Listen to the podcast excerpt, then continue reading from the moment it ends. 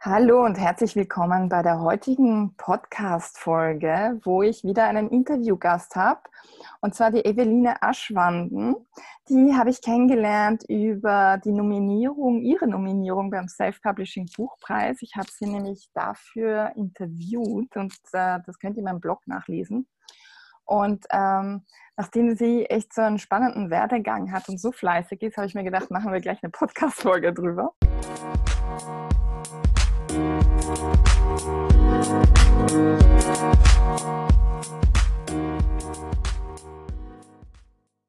Herzlich willkommen, Eveline. Ja, danke, dass ich dabei sein darf. Freut mich sehr, dass ich hier bin. ähm, das, was ich bei dir total spannend fand, ist, du schreibst ja seit deiner Kindheit. Ja? Kannst du genau. uns ein bisschen erzählen, wie du dazu gekommen bist und wie sich das seitdem entwickelt hat? Ähm, das hat bei mir tatsächlich schon sehr, sehr früh angefangen. Also ich glaube, ich war sieben, acht Jahre, als ich meine ersten Geschichten aufgeschrieben habe. Also ich war wirklich schon ab dem Moment, als ich lesen konnte, habe ich mich für Geschichten interessiert. Ähm, ich habe früher auch sehr viel illustriert und dann quasi so eigene Comics erschaffen. Sehr cool. Kleine Geschichten. genau, und das hat sich eigentlich immer weiterentwickelt. Das ist nie wirklich weggegangen. Ähm, ich habe dann auch während der Grundschulzeit an verschiedenen Schreibwettbewerben mitgemacht. Das wurde dann ein bisschen so von meiner Lehrerin damals auch gepusht. Und ähm, ich habe da tatsächlich dann auch einmal einmal den ähm, Hauptpreis dieses Wettbewerbs gewonnen. Und das hat mich dann einfach darin bestätigt, dass ich das Schreiben eben, eben toll finde, dass ich eine Leidenschaft dafür habe und dass es auch was ist, was bei anderen Leuten auch so ankommen kann. Das war schon, genau, das war so eine, eine langsame, aber stetige Entwicklung in die Richtung. Sehr cool. Und wie alt warst du da, wie du den Preis gewonnen hast? Also nur damit ähm, da war ich 14 war, also sehr jung eigentlich. Ja, ja, ja genau. Aber das war natürlich so ein, ein Jugend-, Kinder- und Jugendpreis. Ja, trotzdem, ja. Also. Genau. ich, das war für mich damals so der erste Moment, dass ich wirklich mit meinen Geschichten ein bisschen in die Welt hinaus bin, weil bis zu dem Zeitpunkt hatte ich das nur zu Hause im stillen Kämmerchen gemacht und ähm, meine Familie wusste davon, klar, aber das war dann wirklich das erste Mal, dass ich dann auch in der Zeitung war und Leute meine Geschichten gelesen haben, die ich vorher nicht kannte. Also das war eine sehr neue Erfahrung für mich, aber auch eine schöne Bestätigung natürlich für das, was ich mache. Und ähm, du hast ja dann auch nochmal, also in deinem Werdegang sozusagen auch nochmal so eine internationale Schleife gezogen, sozusagen. Genau, also ich war ähm, im Gymnasium, war ich ein Jahr in Japan. Äh, ich habe dort ein Austauschjahr gemacht und zwar in Sendai, das ist äh, nördlich von Tokio.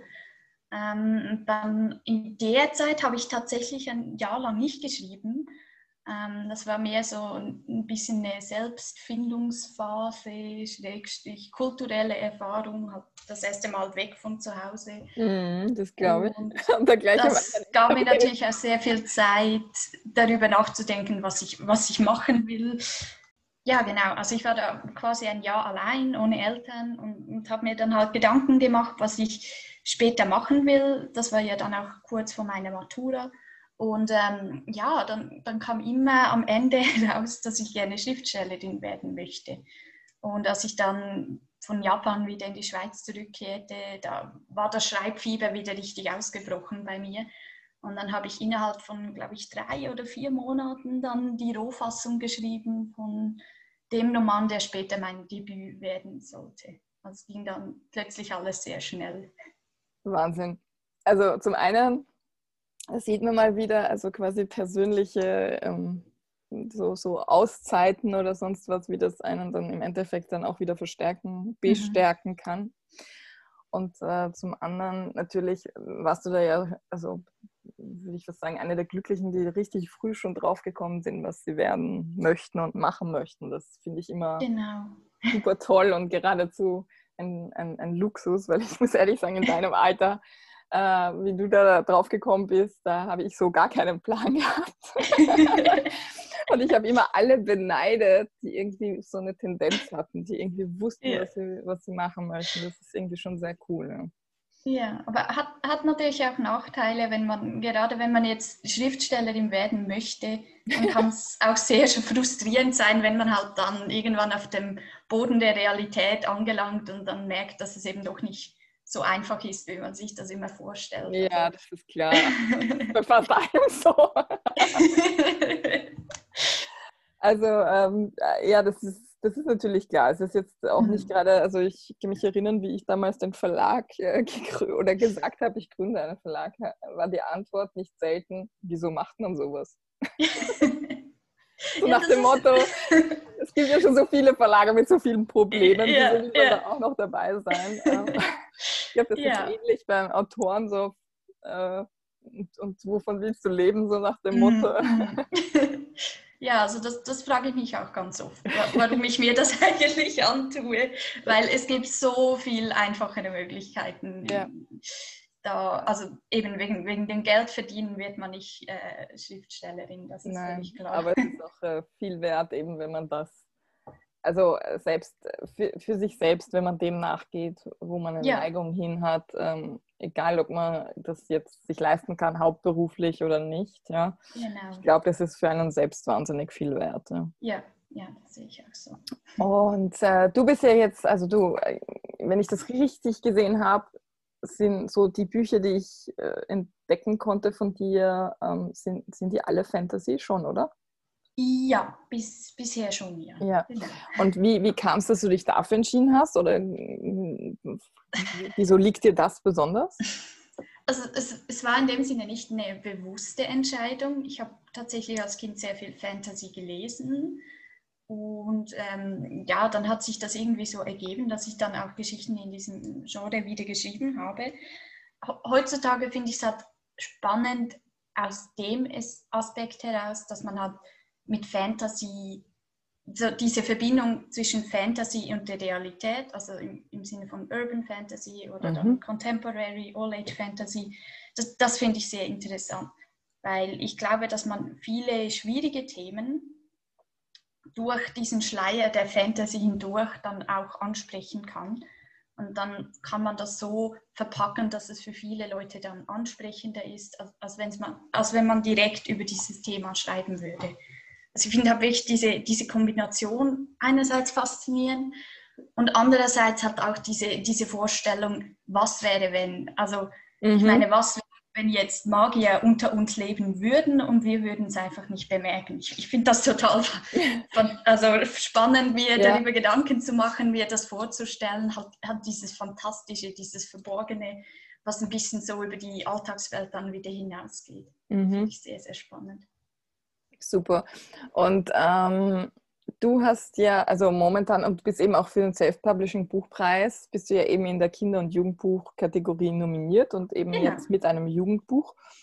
Ähm, weil du das, das finde ich ja total spannend, äh, das, was du gerade gesagt hast, ist eben, dass man so gewisse Themen verpacken kann, sozusagen, mhm. unter Anführungszeichen unauffälliges Thema ansprechen. ja. ähm, äh, glaubst du, ist das gerade für eben Jugendbücher besonders relevant, also für diese Zielgruppe? Glaubst du, macht es, äh, ist es besonders interessant, eben genau Themen eine Spur anders zu verpacken? Ja, das denke ich schon. Also ich, ich, wenn ich mich so an meine Zeit im Gymnasium zurückerinnere, wo, wo uns halt diese, diese klassische Literatur oder diese wichtigen Bücher fast schon aufgezwungen wurden, mhm. das waren auch zum Teil spannende Themen, aber das war dann so verpackt, dass es völlig uninteressant für viele wurde. Und ich glaube tatsächlich mit Fantasy kann man das halt so verpacken, dass es nicht sich zu sehr in den Vordergrund drängt, aber dann doch die, die Message eigentlich am Ende rüberkommt. Mhm.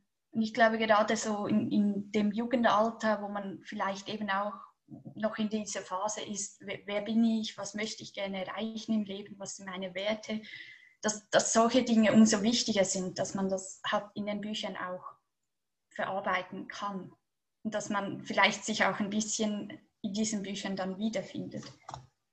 Mhm. Du hast ja, also ich finde es ja so spannend, weil, weil du ja wirklich auch in dem Alter angefangen hast, dann wirklich zu schreiben sozusagen oder eigentlich dann schon geschrieben hattest, wenn man so will. Ja, aber das war genau halt, da warst du sozusagen deckungsgleich in dem Sinn mit deiner Zielgruppe. Hast du irgend, also hast du irgendwann den Punkt gehabt, wo du dir gedacht hast, ich bleibe bewusst bei dieser Zielgruppe oder ist das sozusagen dein natürliches, also einfach so das, was dir am besten liegt und was du natürlich weiter verfolgt hast? Oder hast du dir dann irgendwann bewusst Gedanken darüber gemacht? Das ist eine gute Frage. Also ich glaube, bisher war es tatsächlich immer so, dass halt die Zielgruppe und, und ich so deckungsgleich waren, so vom Alter her. Mm, und jetzt habe ich tatsächlich seit kurzem auch ein paar Ideen für Bücher, die ich jetzt eher in der Erwachsenenkategorie ansiedeln mhm. würde. Mhm. Es ist schon immer noch mehrheitlich Jugendbücher, weil mich fasziniert das halt, dass in Jugendbüchern die, die Protagonisten halt, wie der Name schon sagt, sehr jung sind und dadurch auch eine sehr große Entwicklung zum Teil noch durchmachen. Während halt bei erwachsenen Protagonisten, die, die stehen schon mit beiden Füßen im Leben, die, die wissen vielfach schon, was sie wollen oder sie glauben es zumindest zu wissen. Ja, genau, und das sind halt zwei völlig andere Aspekte. Und ich finde beides super interessant, aber momentan ist bei mir halt so, ich bin selber, also ich habe diesen Sommer jetzt den, den Bachelor gemacht, das heißt, ich bin selber erst gerade so richtig in dieser Erwachsenenwelt ja. angekommen. Ich glaube, darum habe ich momentan noch einen größeren Bezug auch zu Jugendbüchern und jugendlichen Protagonisten tatsächlich, ja. Und äh, ich meine, ich muss ehrlich sagen, ich, ich, ich habe immer so einen Respekt vor vom Jugendbuch, ja? weil ich mir immer denke, ich könnte das überhaupt nicht. Ähm, meine Tochter ist ja wiederum noch zu jung für die Altersgruppe. Mhm. Ich kann mich so noch nicht, also ich habe das Gefühl, ich bin einfach zu weit weg von der Altersgruppe, weder als mhm. elterlicher Beobachter unter Anführungszeichen, wo man das mitkriegen könnte, noch eben ja, schon sehr weit weg vom eigenen Jugendalter. Mhm. mhm. Aber ähm, ich glaube auch tatsächlich, wenn, wenn man da so dabei bleibt, sozusagen, dass, dass, dass man das dann ja immer kann. Also, dass man, wenn man so am Ball bleibt, unter Anführungszeichen. Aber die Frage ist, also es ist total spannend, ob einen das dann immer noch so interessiert auch. Ja? Also ich, yeah. ich finde es ja immer so spannend, eben Kinder- und Jugendbücher, dass du dich da ja selbst als Erwachsener in eine komplett andere Zeit und Zielgruppe hineinversetzt. Genau, genau. Was, was würdest du denn sagen, was irgendwie besonders wichtig ist, wenn man für eben eine jüngere Zielgruppe schreibt? Also sagen wir mal nicht Erwachsene. Gibt es irgendwas, wo du sagen würdest, das sollte man beachten? Ähm, ja, ich finde halt, also es gibt gerade in der, in der Buch-Community gibt es immer wieder Diskussionen darüber, ab wann ist ein Jugendbuch ein Jugendbuch und ab wann kann man von den Jugendlichen quasi erwarten, dass sie diese, also gerade bei, bei Romance-Büchern gibt es ja zum mhm. Teil diese toxischen Klischees, äh, die sich da immer wieder darin finden. Und als erwachsene Person kann man, kann man das quasi unterscheiden von, von, von einer echten Beziehung im realen Leben und halt diesem Book-Boyfriend, der yeah. sich wie, wie ein Idiot verhält, aber dann trotzdem am Schluss das Mädchen bekommt. Ähm, und ich glaube tatsächlich so, in einem bestimmten Alter ist man eben sehr anfällig darauf, oder dass, dass man halt diese Dinge dann direkt ins reale Leben überträgt. Yeah. Darum finde ich es halt bei meinen Büchern extrem wichtig, oder da setze ich den Schwerpunkt, dass ich halt auch versuche, ideale menschliche Beziehungen dort irgendwie zu verarbeiten. Also die Figuren, die sind vielfach nicht perfekt, ihre, ihre Beziehungen zueinander sind nicht perfekt, aber ähm, am Ende des Tages finden sie sich irgendwo auf einer, einer, positiven Welle wieder, wo sie sich gegenseitig bestärken können und, und sich gegenseitig unterstützen, anstatt dass es halt eine Dynamik gibt, wo eine Person die andere Person dann irgendwie schlecht behandelt und die andere Person findet ihn trotzdem toll und so. Also das sind wirklich Dinge, die ich bewusst ein bisschen umschiffe, mhm. weil ich finde, in einem Buch für Erwachsene finde ich das völlig okay. Aber gerade in Jugendbüchern, finde ich, muss man da noch ein bisschen vorsichtiger sein, halt, weil, weil man natürlich vieles auch unterbewusst vermittelt oder, oder beeinflussen ja. kann, ja. Und das für bares Geld sozusagen genommen wird, oder halt, ja. Genau, genau. Ähm, da möchte ich dann eh später noch einmal ein bisschen darauf zurückkommen, auch auf, auf eben, wie du sagst, also wenn, wenn deine Charaktere, wenn du die ausarbeitest, dass die nicht ideal sind und die Beziehungen mhm. nicht ideal sind und so, dann habe ich dann noch eine Frage vorbereitet. Aber ähm, was, äh, ich möchte jetzt sozusagen zwei Themen dann jetzt eben auch zusammenführen, weil es war ja ein Self-Publishing-Buchpreis sozusagen. Ja. Und ich habe dann auch gesehen auf deiner Website, sagst du eben, hast du also auch ein kleines Posting, wo halt wirklich drin steht, warum ich mich für Self-Publishing entschieden habe. Mhm. Ähm, kannst du uns kurz verraten, wieso das so war? Also wieso das für dich so klar war? Also das war tatsächlich anfangs bin ich da ein bisschen reingerutscht, weil als ich mein erstes Buch veröffentlicht habe, da war eigentlich das Ziel einfach, dass ich mein eigenes Buch in den Händen halten konnte. Und ähm, dadurch habe ich dann das Self-Publishing für mich ein bisschen entdeckt und ich, ich habe mich ein bisschen verliebt in diese, dieses ganze System, diese ganze Freiheit, äh, sodass ich mich dann bei der nächsten Buchreihe wirklich auch bewusst für Self-Publishing entschieden habe.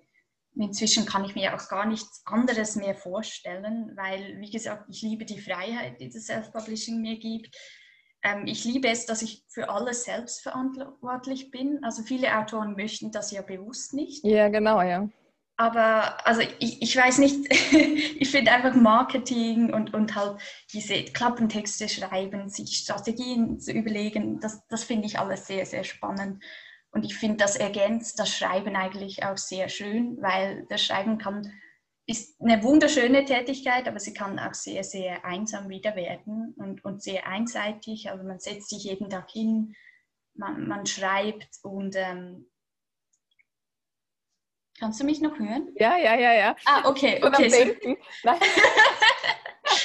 genau. Das ist nämlich gerade extrem spannend, deswegen bin ich jetzt so gut gewesen.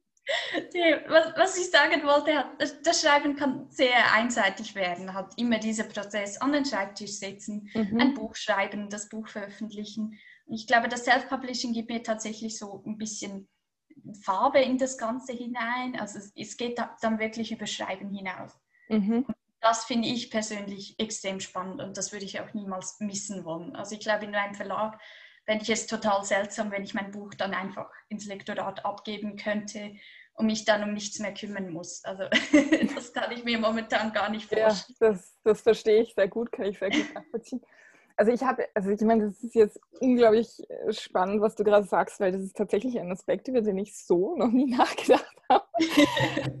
weil für mich das ja auch irgendwie also total positiv behaftet ist, dieses Self-Publishen, ohne es jemals anders äh, versucht zu haben und eben auch gar nicht, ich habe auch eben nicht dieses Bedürfnis, aus mhm. einem ähnlichen Grund heraus, also eben, dass ich sage, das ist abwechslungsreicher.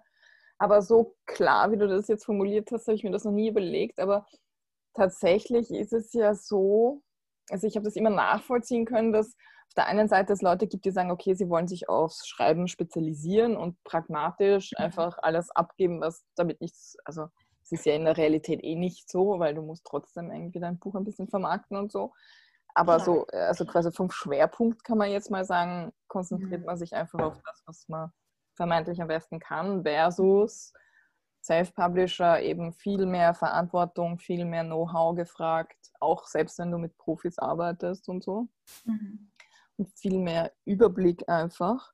Ja. Aber so wie du das äh, sagst, stimmt das ja. Also ich habe jetzt nämlich, deswegen war ich so still, selber nachgedacht, wenn ich schreibe, ja, da, da, zieht man sich einfach zurück, da braucht man wahnsinnig ja. viel seine Ruhe und, ja. und stundenlang am Tag äh, Zeit, um, um das einen keiner anspricht, was ja an sich jetzt auch schon mal für Leute, die das jetzt äh, noch nicht so in, in, ihrer, also so viele Stunden am Tag zur Verfügung haben, sage ich einmal, eh schon eine große Herausforderung ist, glaube ich. Aber es stimmt, ja, der soziale Teil unter Anführungszeichen ist der Self-Publishing-Teil. Ne? Das ist da, wo ja, man sich austauscht, ja, genau. das ist da, wo man mit anderen Leuten gegebenenfalls zusammenarbeitet oder. Genau. Das ist vollkommen richtig. Ja. cool. Mal wieder auch wieder äh, eine Erkenntnis gehabt. Sehr schön. Ähm, so, jetzt hast du ja nicht erst ein Buch und auch nicht zwei Bücher. Wie viele sind es jetzt? Ich habe zwar nachgezählt, aber ich habe es natürlich. Äh, elf, glaube ich. Wahnsinn. Ja. Also elf Bücher herausgebracht.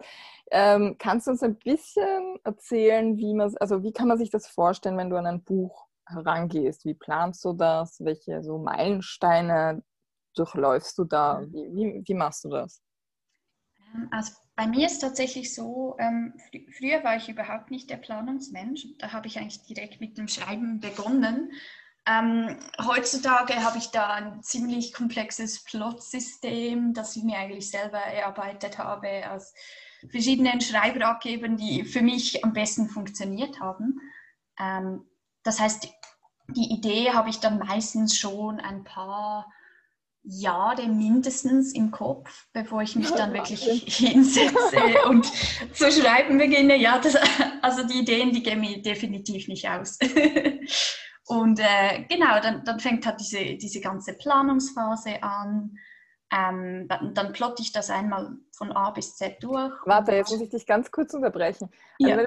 Äh, das ist nämlich auch ein wichtiger Punkt. Also es gibt sicher genug Leute, die eben viele Ideen haben. Ja? Mhm. Wie mhm. suchst du, wie entscheidest du dich für eine Idee? Wie suchst du das denn ursprünglich aus? Machst du da schon einen kleinen Plot für unterschiedliche Ideen und suchst dann aus oder sortierst du das vorher? Wie, wie gehst du das an? Also ich, ich habe tatsächlich zwei große Ordner mit Ideen. Dann habe ich einerseits konkrete Ideen, die halt wirklich schon Handlung haben und Figuren. Und mhm. dann habe ich so mehr Konzepte, beispielsweise dann für Worldbuilding oder bestimmte Figuren oder irgendwelche Fragen, die ich spannend finde. Mhm. Und je nachdem, meistens beginne ich dann mit einer konkreten Idee und kombiniere die dann zusätzlich mit eben diesen, diesen Konzepten, um sie ein bisschen zu Sehr erweitern. Cool. Ja. Aber so aussuchen tue ich das tatsächlich so gefühlsmäßig. Mhm. Ja, es ist gut. Also, also was im Moment gerade für, für mich passt. Ja. genau, genau. Und, und also es ist natürlich auch immer die Frage, was, also wenn man jetzt gerade erst äh, irgendwie eine Geschichte geschrieben hat, die in Großbritannien spielt, dann schaue ich schon, dass das nächste Projekt wieder an einem anderen Standort ist oder dass andere Themen vorkommen. Genau, aber so grundsätzlich geht das einfach nach Gefühl. Also du suchst tendenziell schon so, dass, dass es ein bisschen abwechslungsreicher ist? Sozusagen. Ja. ja, das auf jeden Fall. aber aber ich meine, das ist ja auch, ähm, daran ist, also es ist ja durchaus ähm, auch sinnvoll, denke ich, da ein bisschen nach Bauchgefühl vorzugehen, weil äh, das ist ja ein Projekt, mit dem du dich dann länger auseinandersetzt. Ja. Ne? Und es muss dann irgendwie auch passen jetzt gerade genau, in der genau. Lebenssituation. Also es, ich, ich denke halt oft, also ich bin eine große Planerin und ein großer Fan vom mhm. Planen, mhm. aber ich finde, es ist auch ganz oft wichtig, auf das Bauchgefühl zu hören, weil ja. es hilft nichts, sich zu denken, okay, das wäre jetzt das Richtige, aber mit dem wird man gerade nicht warm oder es mhm. passt jetzt mhm. gerade nicht für einen. Dafür sollte man wahrscheinlich auch eine Wahrnehmung haben. Ne? Ja, also ich, ich entscheide das wirklich immer noch Herzklopfen. Also wenn ich wirklich für ein Projekt brenne, dann, dann ja. kann ich auch nicht mehr aufhören, äh, darüber nachzudenken. Und dann will ich mich einfach hinsetzen und schreiben. Und okay. das ist gerade bei Mehrteilern sehr wichtig, dass man die ganze Motivation dann ja. bis ans Ende mitnehmen kann. Klar, ja. Das heißt, äh, es, äh, eigentlich setzt sich das Projekt dann von selbst durch. Ne? Das brennt sich ja, dann so. Ja, genau, das entscheide ich nicht. okay, also, und dann hast du ein eigenes Plotsystem entwickelt, was an sich mhm. echt äh, Wahnsinn ist. Ja? Ähm, dann machst du dich ans Schreiben. Genau. Wie sieht da dann, also wie, wie sehen da deine Routinen aus? Wie kann man sich das vorstellen? Ähm, also momentan ist so, ich arbeite nebenberuflich als äh, Texterin. Das heißt, ich kann das alles von zu Hause aus machen. Mhm. Ähm, und von daher bin ich sehr, sehr flexibel mit meinen Schreibzeiten. Also ich versuche jeden Tag dreimal 30 Minuten zu schreiben, mich hinzusetzen. Meistens wird es dann ein bisschen länger. Und das sind quasi einfach meine, meine täglichen Schreibzeiten, die mir auch heilig sind, die ich dann immer einzuhalten versuche. Und so schaffe ich dann tatsächlich so einen Rohentwurf in einem bis zwei Monaten. Kommt natürlich immer ein bisschen ja. so auf die Länge des Buches an. Genau, aber wenn ich mal schreibe, dann ist es mir halt persönlich wichtig, dass ich drin bleibe in der Geschichte, weil ich mhm. glaube, wenn ich da den Faden verliere, dann ist es einfach doppelt so schwer, dann wieder reinzukommen und die Geschichte so logisch fortzuführen. Das kann ich nur dreimal unterstreichen. also ich, mir ist es tatsächlich ein, zweimal pro passiert, dass ich Unterbrechungen hatte bei Büchern. jetzt sind meine zwar keine Geschichten sozusagen, die ich mir da ausdenke, sondern halt eben Sachinformationen, aber da wieder reinzukommen und irgendwie so wieder an den Punkt zu kommen und dann ähm, selbst dieselbe Tonalität zu finden, sage ich einmal, ist äh, nicht so selbstverständlich. Ja. Also es ist, ich finde das immer super, wenn es da wirklich tägliche Routinen gibt. Das ist etwas, was ich nicht schaffe. Bei mir ist das immer so unter, bei mir ist das eher so Blog-Management, Blog schreiben, Blog irgendwas. Es ist irgendwie so tageweise, aber ich, es ist mit Sicherheit viel, viel besser, tägliche Schreibroutinen zu haben. Das ist, das ist keine Frage. Also das ist etwas, was ich persönlich irgendwie nicht schaffe, aber was ich, ähm, was ich definitiv machen würde. So, ich glaube, du warst jetzt ganz kurz weg, kann das sein? Ja, genau. Ja, genau, ja. Jetzt bin ich wieder okay, da. also ich habe äh, ich hab einfach weitergeredet. Okay. Also, ähm, aber eben somit, ähm, ich habe nur gesagt, dass eben Schreibroutinen, ähm, was, was, dass es das etwas ist, was ich sehr positiv finde. Ähm, mhm. Und jetzt bist du nach, sagen wir mal, ein, ein bis zwei Monaten mit der Rohfassung fertig. Wie, wie geht es dann weiter? Genau.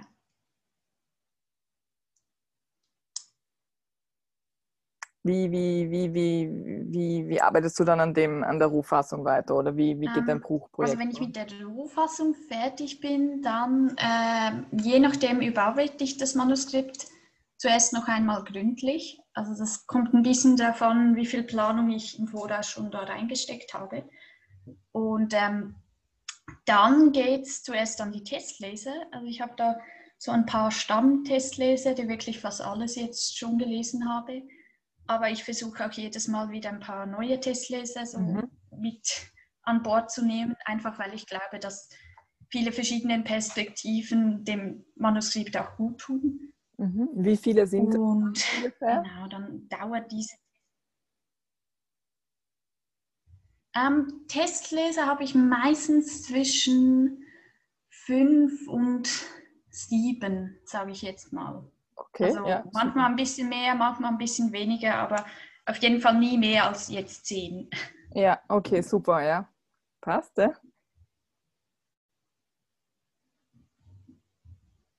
Ich glaube, du bist jetzt ein bisschen zeitverzögert. Ja, das kann sein. ähm, okay, also es geht an die Testleser und ich nehme an, dann wirst du wieder anfangen, es zu überarbeiten. Und also, äh, wenn ich da das. Passt, ja, red weiter. wenn ich da das, das Feedback dann bekomme von den Testlesern, ja, dann kommt auf jeden Fall nochmals eine kleinere oder größere Überarbeitungsrunde dazu, je nachdem, wie das Feedback dann genau ausfällt. Und äh, dann äh, kommt es wahrscheinlich ins Lektorat. Ähm, Gibt es ja. jemanden, mit dem du jetzt schon langfristig zusammenarbeitest? Oder? Ja, also ich arbeite mit Stefan jetzt seit fast zwei Jahren zusammen. Nein, ich glaube sogar schon länger. Ähm, er war einer meiner ersten Testleser, damals noch bei meinem Debütroman. Und er hat sich jetzt wirklich in der Zeit, wo ich mich halt als Self-Publisherin ein bisschen professionalisiert habe, hat er eigentlich das Lektorieren für sich entdeckt. Wie geil ist denn das? das ist eine Geschichte. Ja, also es ist, es ist eigentlich wirklich eine perfekte Situation, weil ich ihn natürlich jetzt schon lange kenne und er meine Arbeitsweise auch kennt und so sind wir inzwischen eigentlich ein sehr, sehr gutes Team und sehr effizient auch da beim Zusammenarbeiten. Super, ja. Sehr ja. cool. genau. Und ähm, ja, wie, wie, wie, wie, gehst du dann weiter vor, also als Self-Publisher? Was, was, was sind so die nächsten Schritte? Ähm, also Coverdesign ist sicher ein sehr wichtiger Schritt. Der kommt irgendwann hm, während oder nach dem Lektorat. Also wenn ich dann wirklich auch schon über den Titel Bescheid weiß, den Klappentext vielleicht schon ein bisschen vorbereitet habe, dann ähm, schicke ich diesen Cover-Fragebogen an die Jacqueline. Das ist meine Coverdesignerin, jetzt schon seit auch, glaube ich, mehr als zwei Jahre. genau, und, und die versucht dann ein Cover nach meinen Wünschen umzusetzen. Wobei ich jetzt mit der Jacqueline, also ich, ich vertraue ihr sehr und meistens äh, überlasse ich ihr da auch ein bisschen die Zügel. Also in, in 90 Prozent der Fälle war es bei uns jetzt so, dass, dass der erste Entwurf schon fast perfekt war oder, oder dem entsprochen hat, was ich mir dann vorgestellt habe. Also das klappt wirklich sehr, sehr gut. Das ist sehr cool. Also weil, weil das natürlich auch immer so ein ganz heikler Punkt ist, glaube ich. Also ja. jetzt wirklich unabhängig, ob das jetzt ein Kinderbuch ist oder nicht. Ähm, das Coverdesign ist ja, glaube ich, emotional total wichtig, auch eben für den mhm. Autor. Aber es ja. gibt natürlich auch so eben gewisse professionelle äh, Rahmenbedingungen äh, oder, oder eben so Tricks, ähm, die es zu beachten gilt. Und mhm. ähm, ich glaube, es ist wirklich wichtig, dass man da das schafft, das gleichzeitig jemandem in die Hand zu geben, der das eben professionell macht und davon wirklich ja. eine Ahnung hat.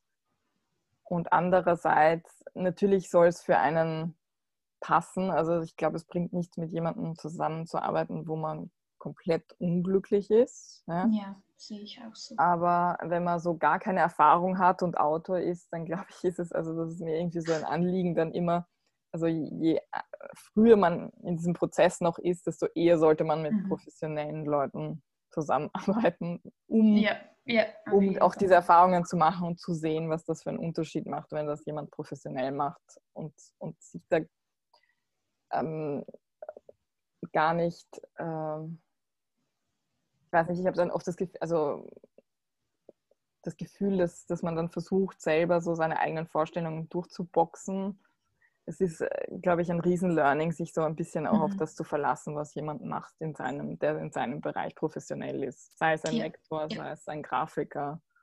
Ja, das, das denke ich auch. Aber ich natürlich, mein, ja. Also gerade beim Self-Publishing finde ich das super wichtig, weil die Entscheidung schlussendlich immer beim Autor liegt oder bei der Autorin. Also ist, du hast keinen Verlag im Rücken, der dir sagt, dieses Cover wird sich besser verkaufen, weil es markttauglicher ist oder was weiß ich. Und auch beim Lektorat, du kannst die Anmerkungen umsetzen, aber du musst nichts. Also ja, genau. da, dann die richtige Balance zu finden und dann vielleicht auch die innere Künstlerin einmal auszuschalten und das rational zu betrachten, das ist, finde ich, eine der größten Herausforderungen beim Self-Publishing. Auf jeden Fall. Sehr cool. Und also gut, wir haben jetzt Text, wir haben Cover, Umschlag, alles da.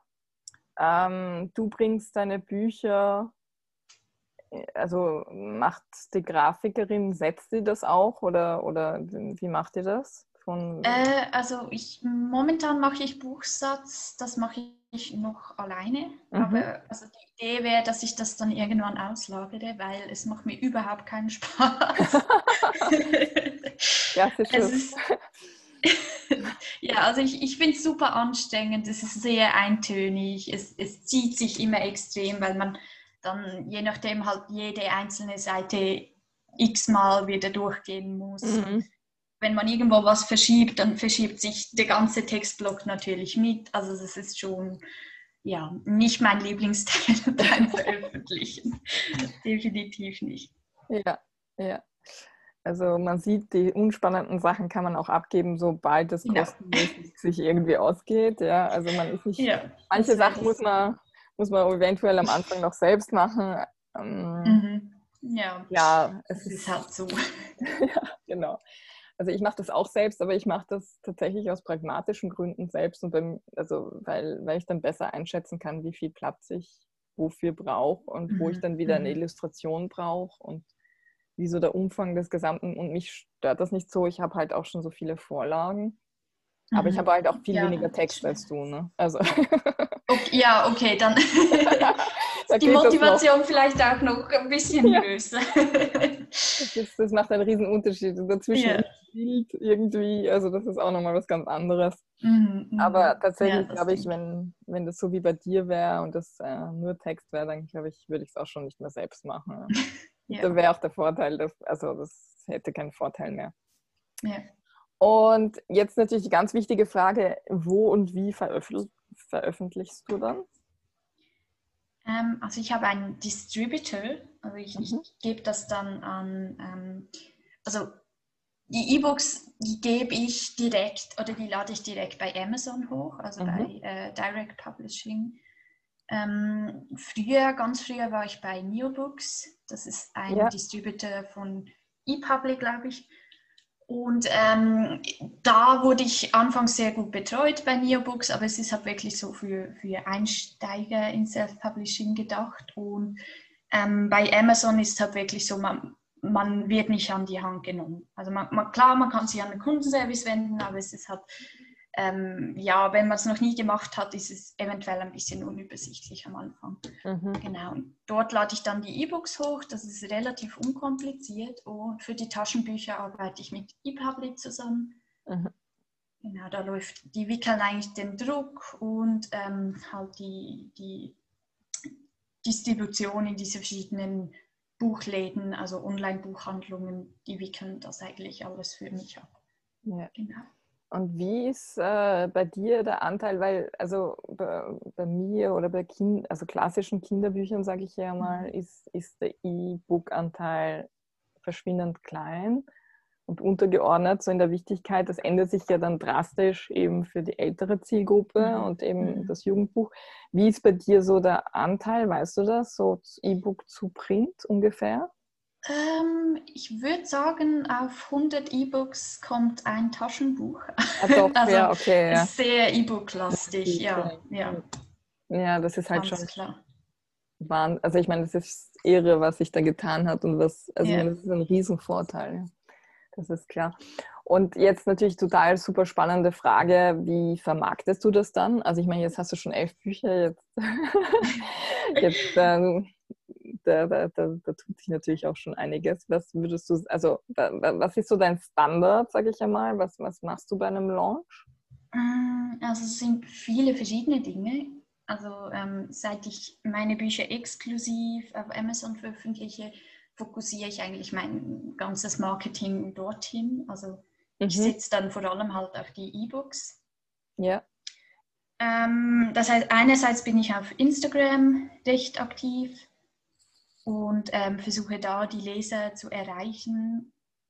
Andererseits habe ich einen eigenen Newsletter, wo ich inzwischen schon äh, recht viele Leute drauf habe, die ich natürlich dann immer aktivieren kann, wenn es darum geht, ein neues Buch zu veröffentlichen. Mhm.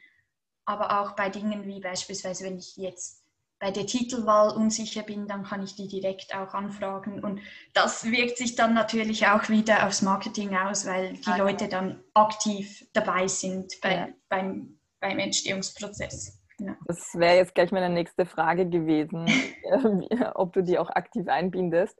Ja. Ähm, Gibt es also, was, was zum Beispiel würdest du deine Fans, kann man ja sagen, also deine Newsletter-Abonnenten so fragen oder wo bindest du sie ein? Was wären da Ideen oder was machst du tatsächlich?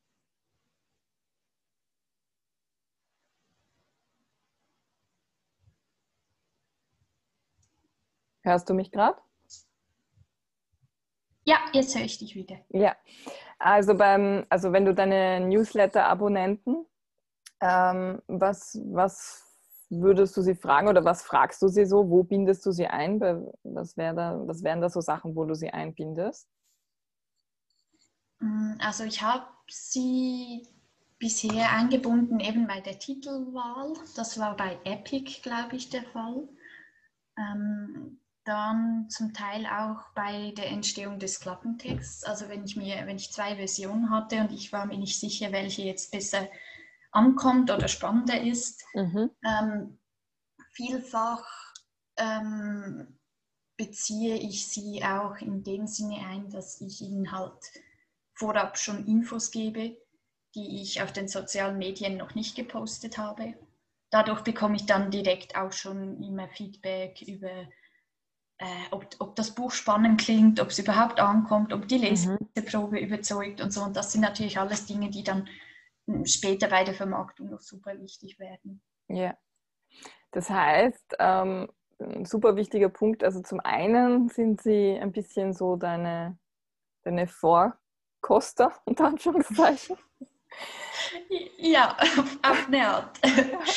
Und zum anderen, ähm, und das finde ich ja super, ist, äh, sie haben ja dadurch dann nochmal so einen extra Vorteil oder extra Status, dadurch, ja. dass du sie nochmal früher bedienst als halt auf Social Media und so. Also es hat tatsächlich ja. sozusagen den Vorteil, dass wenn du jetzt Newsletter-Abonnent bist, also wenn, wenn du eben ein Fan bist, dass du dann gewisse Infos vorher kriegst und, und ähm, schon, ja. okay. Ja, genau. Cool. Also es, es, war mir auch wichtig, dass ich, dass ich die Newsletter halt nicht nur kontaktiere, wenn ein neues Buch erscheint, sondern dass sie halt auch diese ganzen Hintergrundinfos mitbekommen. Also dass sie nicht das Gefühl bekommen, dass ich, dass ich quasi nur meine Bücher verkaufen will, sondern es ist mir wirklich wichtig, auch mit ihnen in direktem Kontakt zu sein, mich da auszutauschen, weil das sind wirklich die Leute, die den Newsletter abonniert haben, das sind dann quasi die, die treuesten Fans, die sich wirklich auch für meinen Content interessieren, für meine Bücher. Und die wissen das natürlich auch sehr zu schätzen, wenn sie dann direkt noch eingebunden werden. Ja, also ich glaube, das ist eben auch total, das, das ist jetzt auch total wichtig eben, also so wie du sagst, das sind ja sind ja deine größten Fans und das ist äh, mhm. nicht zielführend, nur ähm, die dann anzuschreiben, wenn, wenn du wieder ein neues Buch hast. Obwohl bei dir der Rhythmus ja relativ schnell sein dürfte, ja. aber trotzdem. Ähm, hast du, äh, auch wenn du jetzt äh, Geschichten auswählst oder Themen auswählst oder so, hast du da so ein bisschen diese Leute im Hinterkopf auch? Ist das, schwirrt das da auch mit oder, oder entscheidest wirklich du bis dahin und dann teilst du dann alles weitere mit ihnen sozusagen?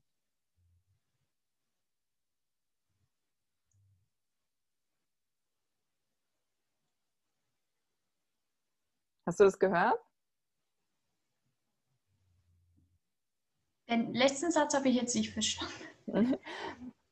ähm, wenn du äh, jetzt dich schon ganz am Anfang äh, überlegst, ein bestimmtes Thema aufzugreifen, eine bestimmte Geschichte zu schreiben, mhm. hast du da schon die Fans, die du da eben über das Newsletter-Tool ein bisschen besser kennenlernst?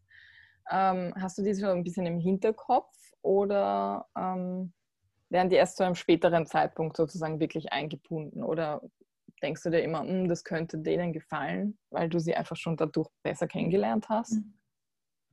Also bisher war es tatsächlich immer so, dass ich die, die Fans eingebunden habe, als der Text tatsächlich schon stand. Mhm. Ähm, aber ich, ich habe mir jetzt, also das, das wäre so mein Ziel fürs neue Jahr, dass ich künftig die Leute schon früher in diesen Prozess einbeziehe. Eben vielleicht schon bei der Ideenauswahl oder dann später halt ähm, bei, bei Dingen wie ähm, den Namen von gewissen Figuren oder gewisse Handlungsorte oder so, dass ich die da auch aktiv mitbestimmen lasse.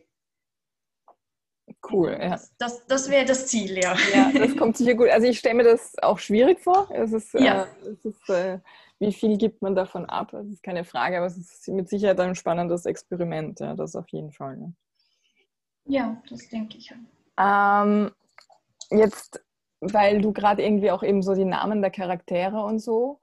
Ähm, mhm. wir haben kurz geschrieben dann auch und ähm, ich habe dich gefragt, was du, was du glaubst, was du irgendwie besonders gut kannst oder weshalb du halt meinst, den eben auch für diesen ähm, Buchpreis nominiert zu sein.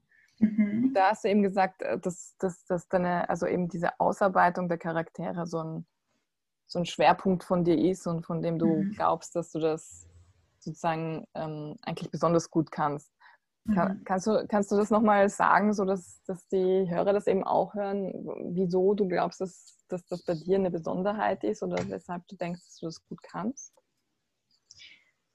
Also bei mir ist tatsächlich so, dass die Geschichten, die ich schreibe, die sind sehr charaktergetrieben. Also ähm, die, die Figuren oder die Entwicklung der Figuren, die, die steht dabei eigentlich immer im Vordergrund.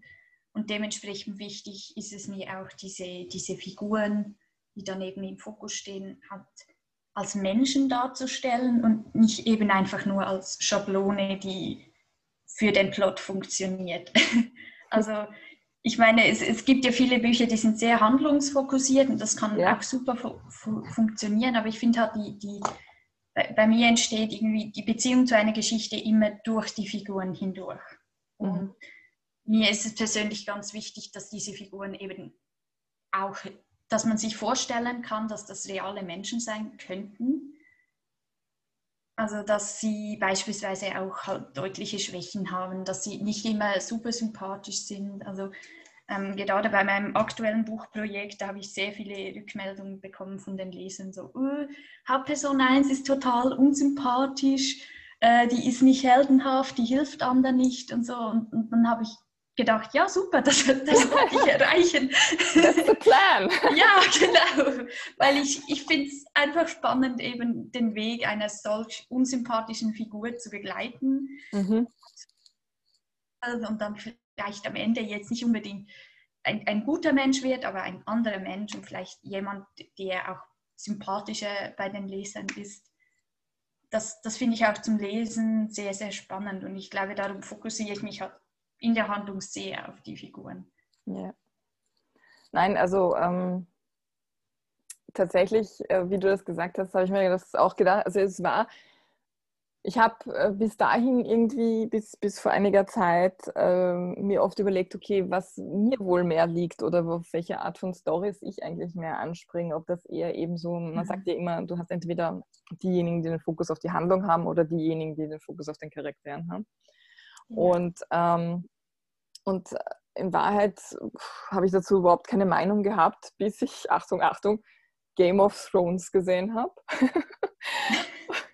und äh, tatsächlich äh, war die einzige Beschreibung, die ich damals meinem Freund gegeben habe, äh, von der Serie, weil ich hatte angefangen und er hat dann irgendwie gefragt, was ich schaue mhm. und, und ob, er das, ob ihn das wohl interessieren würde und so. Und habe ich gesagt, das Coole an dieser Serie ist, dass es kein Schwarz-Weiß gibt. Also jeder ist irgendwann mal unsympathisch, jeder ist mal sympathisch und du kannst die Leute überhaupt nicht in eine Schublade stecken.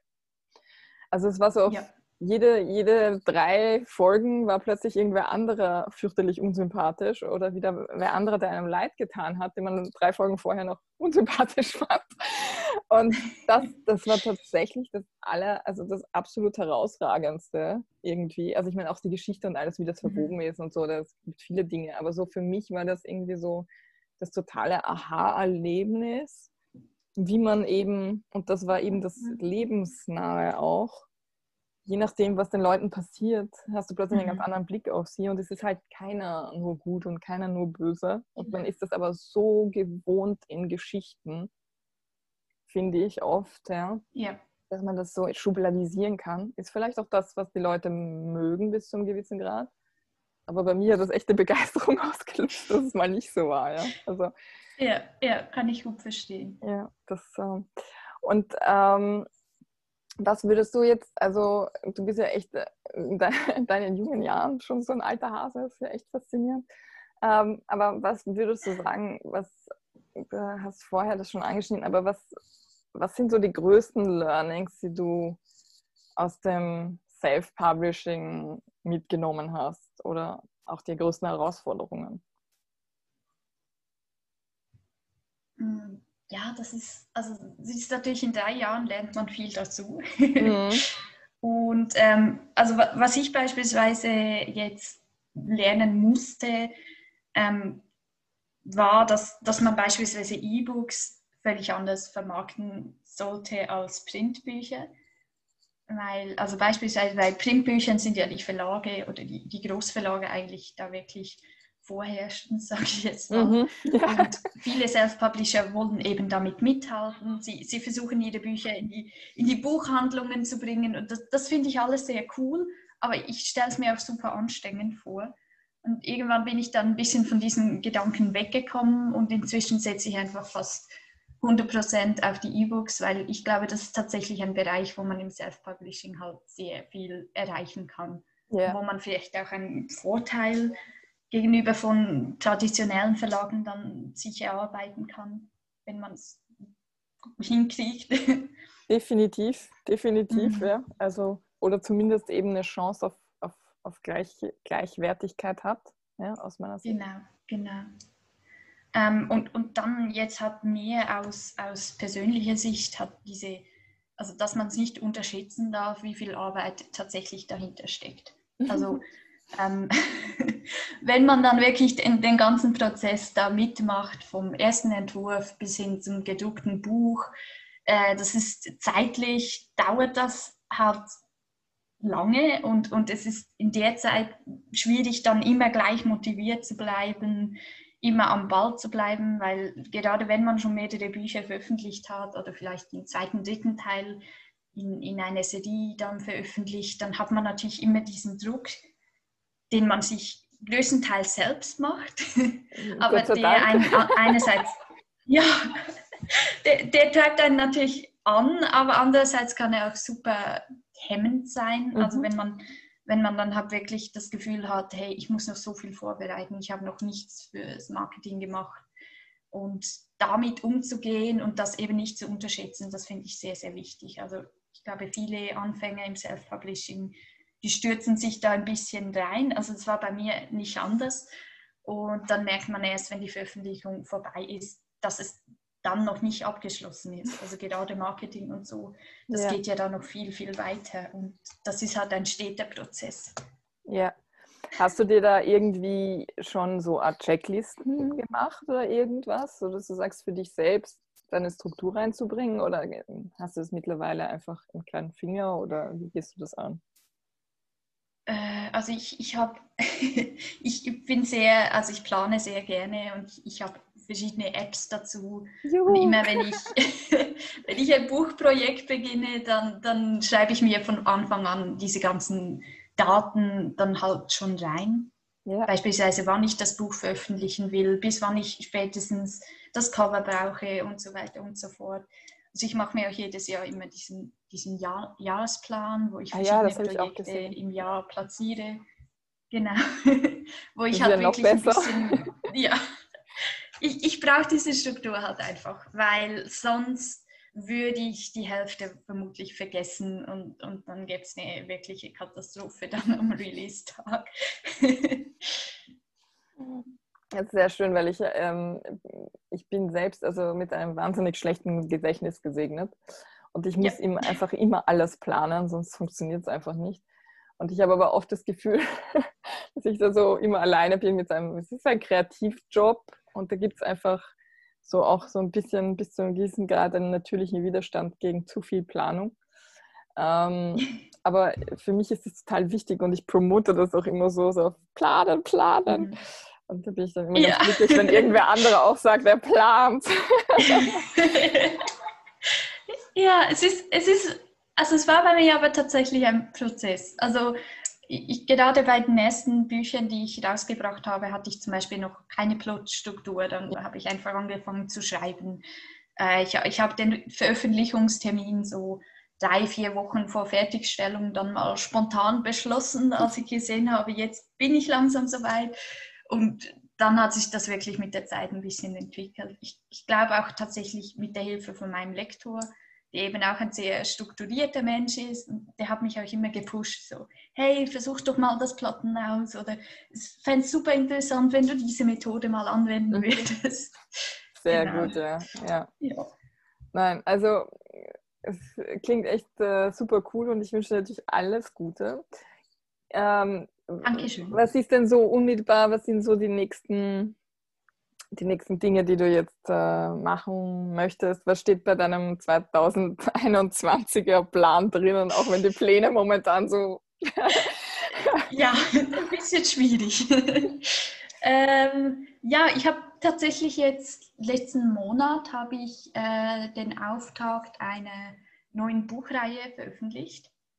Ähm, die wird mich noch ein bisschen länger begleiten. Es ist nämlich ein Serial, also das heißt, es ist eine mhm. Art Fernsehserie in Buchform, wo ich dann halt jeden Monat ein, ein Buch herausgebe. Die sind dann aber nicht, die sind vielleicht 80 bis 100 Seiten lang, also nicht ganz so lang wie ein gewöhnlicher Roman. Ja. Aber dadurch, dass natürlich jeden Monat dann eine neue Veröffentlichung ansteht und alle paar Monate dann noch ein Sammelband dazukommt, äh, ja, ist das im Moment so ja, mein einziger Also ich bin auch schon sehr gespannt, wie, wie sich das dann anfühlen wird, ob es mir dann irgendwann zu viel wird ähm, oder, oder wie das dann aussieht. bisher macht es super viel Spaß, auch weil ich glaube, dass dieses Format bei vielen Lesern im deutschsprachigen Raum halt noch nicht so bekannt ist. Ja, also äh, tatsächlich habe ich in genau äh, in der letzten Zeit öfter von genau dem Format äh, gehört. Also das scheint jetzt auch irgendwie gerade Thema zu werden. Ja. Und habe ja. mir auch selbst ein Buch gekauft ähm, äh, vom, äh, wie heißt es nochmal, Simon Beckett. Äh, der der mhm. so ähm, Thriller, Krimis, also so, so in der Art macht. Und der macht normalerweise halt, äh, habe ich auch nur Romane von ihm gekauft. Und jetzt habe ich so ein Büchlein gekauft mit drei Kurzgeschichten drin. Zum, also ich mhm. habe bis jetzt eigentlich okay. nie irgendwas mit Kurzgeschichten. Aber das scheint jetzt gerade, also vielleicht erwischt genau, genau den ja, Puls der Zeit sozusagen. Ja. Aber super spannend. Und wie ist das? Da schreibst du dann auch so sukzessive, nehme ich an. Ja? Also ich meine, das wirst du ja nicht jetzt schon alles durchhaben. Hast du das schon durchgeplottet? Also ist es eigentlich schon durchgeplant und nur das Schreiben und dann fehlt noch? Ja, also tatsächlich bin ich durch dieses Projekt dann auch ein bisschen ins Plotten hineingerutscht, weil ich einfach wusste, dass ich eine Struktur brauche, mhm. weil ich eben nicht alle Bände schon geschrieben haben kann, wenn ich den ersten Band rausgebe. Eben, ja. Genau, und, und darum habe ich, also ich habe wirklich dann ein ganz großes äh, Word-Dokument, ich glaube, das hat über 10.000 Wörter, wo jede Episode nochmal einzeln durchgeplant ist und die Figuren und die Perspektiven. Und daran orientiere ich mich im Moment dann einfach beim Schreiben, dass ich mich eben nicht verirre. wow, super spannend. Also Respekt auf jeden Fall, ja. Klingt nach einem echt sehr coolen Projekt und ist sicher auch äh, vermarktungstechnisch nochmal ein super, eine super Sache. Ähm, also du bist äh, definitiv schon, schon weiter an, also weitergegangen sozusagen. Ja. ähm, das heißt, das wird dich einmal nächstes Jahr auf jeden Fall. Magst du auf Trab halten? Magst du uns noch kurz sagen, wie das heißt, falls das jemanden interessiert? Ah ja, äh, das wäre City of Heroes. City of Heroes. Ich werde das genau. natürlich auch wieder verlinken. Also ich nehme, ich, ich ähm, werde deine Links auch in die Beschreibung von der, von der Folge hineinstellen und das auch irgendwie auch nochmal eben äh, auf Social Media dazu posten und so, dass die Leute da auch reinschauen okay. können bei dir.